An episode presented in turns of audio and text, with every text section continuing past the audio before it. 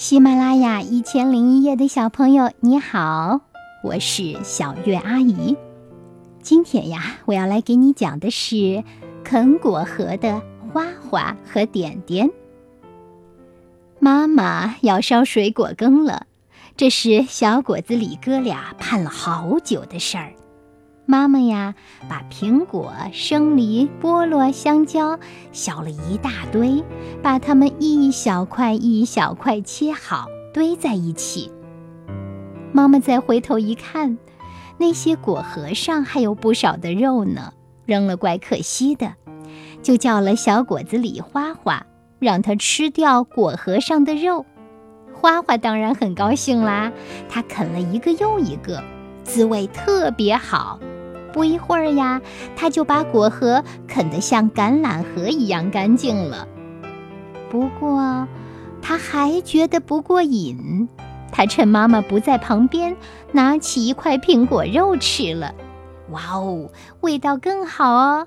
再来一块梨子吧，再吃一块菠萝吧，再吃一片香蕉吧。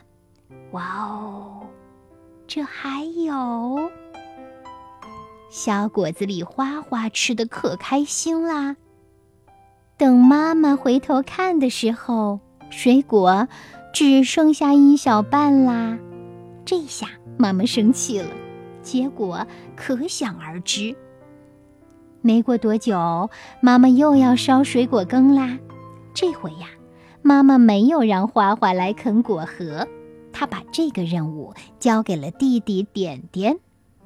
花花心想：“这次不叫我，可弟弟小点点比我更馋呢。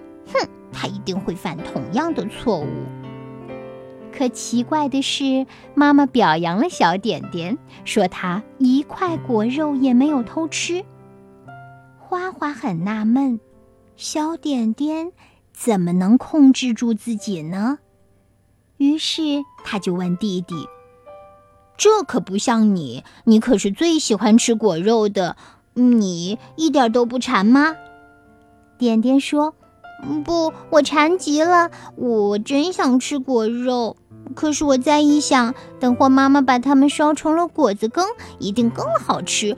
我不能光顾眼前的。”哦，不能光顾眼前。花花说。看不出来，你倒是个有远见的人，可我不是。点点听了很自豪，他笑着说：“是呀，是呀，假如你多想想，也会成为一个有远见的人呢。”不一会儿呀，妈妈就盛来了两碗香喷喷、甜滋滋的果子羹。这回呀，花花和点点吃的。特别有滋有味。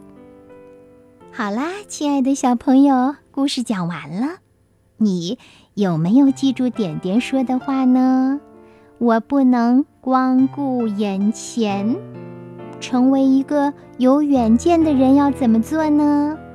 多想想，多想想，多想想，太棒了！你也记住了，小鱼阿姨要为你鼓掌哦。如果你喜欢这个故事，你可以多听几遍，学会讲它，把它讲给你的好朋友听。当然啦，你也可以把音频转发给他们，让他们也一起来听小鱼阿姨讲故事，好吗？